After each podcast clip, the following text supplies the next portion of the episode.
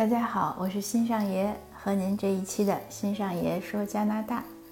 那这一期呢，也是想和您分享一个生活中的小道理，并且呢，讲一个温哥华我认识的朋友的故事，很感人，很励志，很有启发。是什么道理呢？就是我们平常经常会说：“哎呀，我很忙，呃，如果我有时间的话，我就要做什么什么什么事情。”呃，或者有人说：“哎呀，我没有做那件事情，是因为我太忙了。”呃，那如果我有时间，我就会多陪陪你啊。比如说对孩子来说，哎，有的父母就说：“有时间，我愿意多陪孩子。”有的人会对自己年迈的双亲说：“我真的是想念父母呀，可是就是没有时间去陪你们。”还有呢，有的时候相恋的人中间比较会有这样的问题。就有的女读女性的读友相对多一点，会问我这个问题，会讲说，哎，呃，我先生没有时间在家，怎么怎么样？呃，是不是呃关于爱呀，还是不爱呀，或者怎么样？呃，那其实所有这些呢，呃，当然都会有一些客观情况，但是如果大而统之的讲呢，其实也是有一个原因在里面，就是当我们有些事情没有去做的时候。我们自己认为，呃，很想做却没有做，最根本的原因是什么呢？用我先生的话讲，就是还是没有重视。我先生就经常会说，他说你没有时间陪孩子，是因为你没有认为陪孩子这个事情是最重要的，就是你没有把它放在你的优先的一个位置上，就是我们讲英文讲 priority，就是你优先要做什么事情。呃，这个其实也是两方面说，一方面呢，有些人确实计划性差，但是另外一方面呢，真的就是这个原因，就是不管说的有多动听，这件事情你没有做，还是因为你没有重视。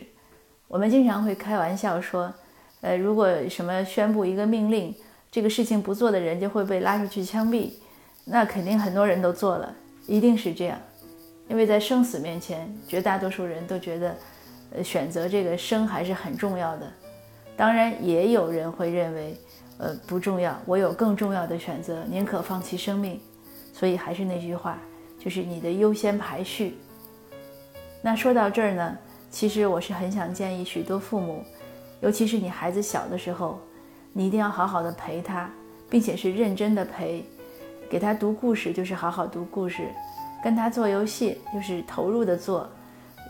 就是要沉浸在游戏中那样的去做，那带着他出去玩呢，就是要把他当成一个大客户一样。现在你就是要陪好他，而不是心不在焉，刷手机呀，或者跟别人聊天啊，把孩子放在一边。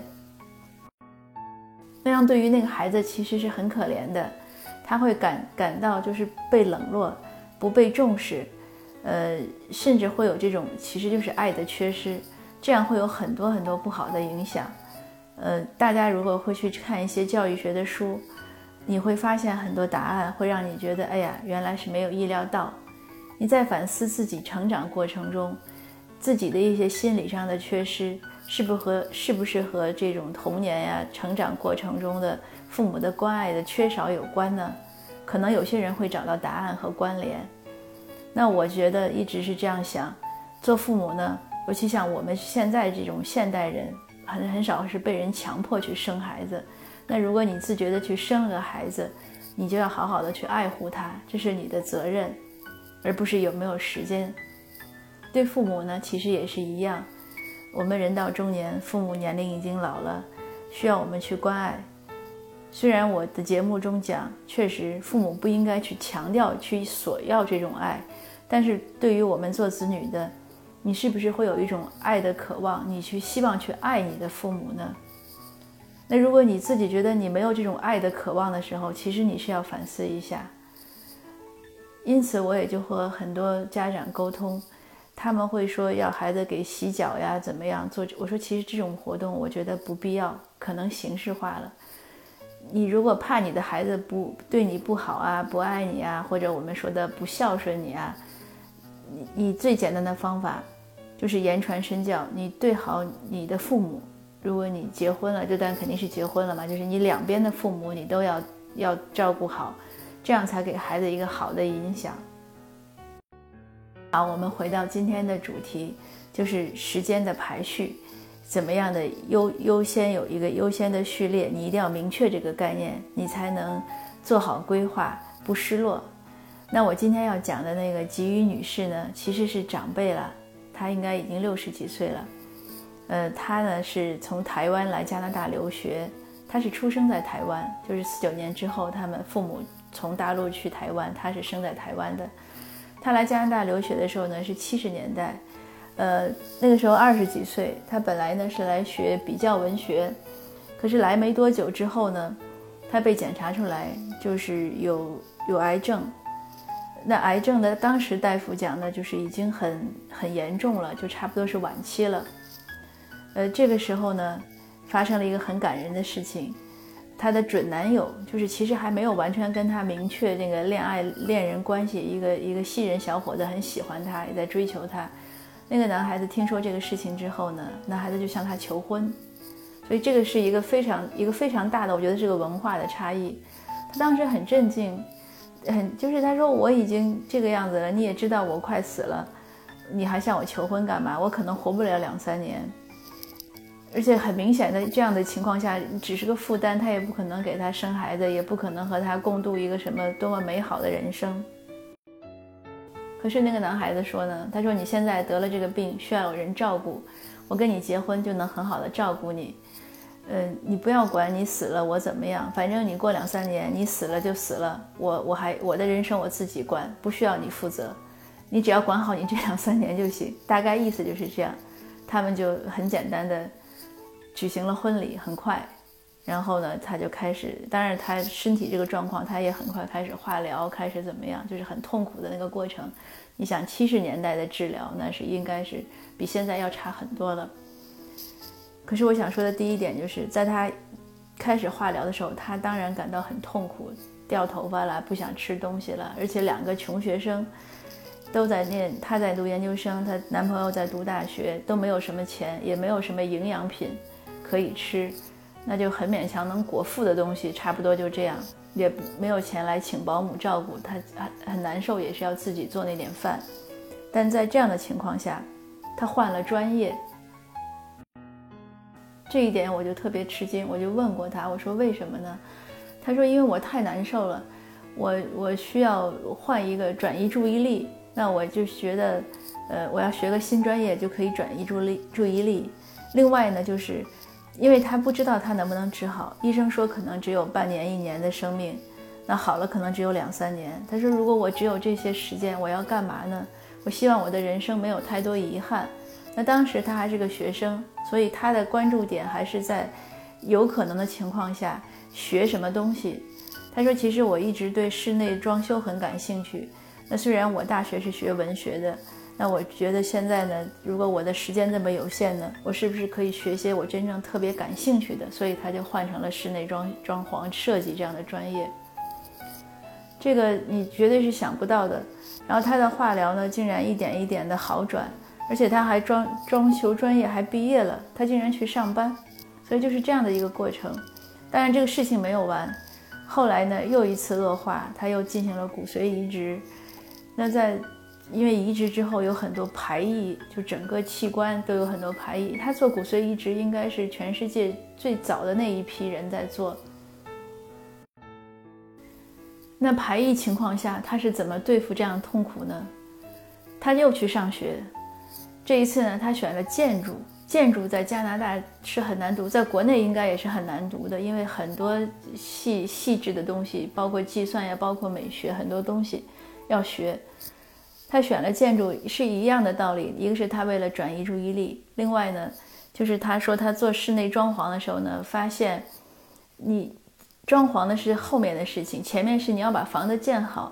那有些设计师呢就不不注意一些室内的细节，就这有一个柱子啊，那有一个什么东西，就搞得室内装潢很难做。所以他希望从一开始就把这个房子打理好。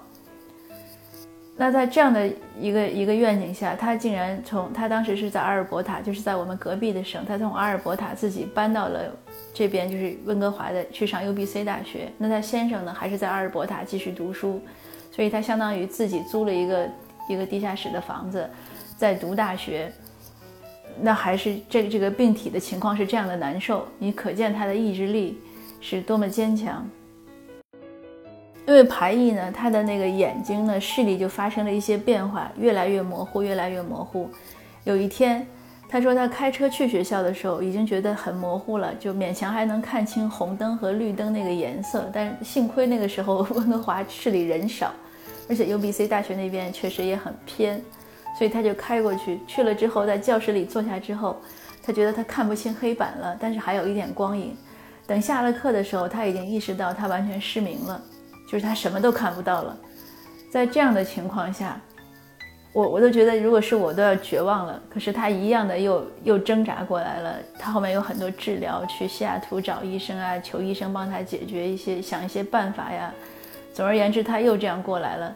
他后面呢，整个这个只是他。患病的一个开始，后面几十年呢，他身体依然不好，不是因为你想这么严重的病得过之后，可能还有其他的一些脏器的癌变呀，或者一些衰变，他做了很多手术。可是当我见到他，当我认识他的时候，你我完全看不出来他是这样的一个一个不好不良的健康，他很乐观，很平静，并且没有任何一点自怨自艾，也没有自怜。他觉得这个没有什么，这个就是很正常的，呃，很正常的一些事情。而且他虽然身体这样的不好，可是他呢一直没有停止他的学习和工作。他建筑系毕业之后呢，他以最短的时间拿到了建筑师的执照，自己开生意做建筑设计师做了十年。在这十年中，有一天他想，哎，我是学文学的，他就想把他自己的故事写下来，他就开始写。让他又转回到作家的身份，并且他是一个翻译家，他参加台湾的梁实秋翻译的翻译大赛，就是拿奖拿的手软。后来人家不肯给他了，说只要你参赛，你就会获奖，所以就把他升为评委。嗯，他也多年来呢在这边做很多义工活动，包括对很多的癌症的患者的一些支持啊，一些一些鼓励。你这样看他的看他的人生，就是。每当我想到他这个吉宇老师的故事的时候，我都在想，我们所有的那些什么时间忙啊，呃没有空啦，或者没有能力啊，其实都是借口。你再难，再苦，身体再不好，再没有时间，也不如吉宇，就是都会比吉宇老师的强。他完全是在和病魔抢时间，就算这些年。他身体可能已经健康，基本上平稳之后，他也还是在工作。我前几年有一次去拜访他的时候，他说他在学韩语，因为他白天翻译翻译英语太脑子太累了。他说我翻译英语太累了，那我就看韩剧。看韩剧的过程中，我就觉得哎，韩语很好听，他就开始自学韩语。这是他用来调整自己大脑疲劳的一种方式，是不是很可敬？当然，每个人的。呃，资质啊，呃，智力情况啊是不一样的。比如说我学语言就很慢，那我当然不会用这样的一个方法，也不可能。可是我想说的是，他给予老师的这样的精神和他对自己生命的这种掌控，他对时间的管理，他对一些真正的就是，我觉得他是真正搞懂了什么叫优先排序，什么最重要，什么是你想做的，那你就要去赶紧做，而不要给自己找借口留遗憾。就是给予老师的这些好的经验呢，非常值得我们学习。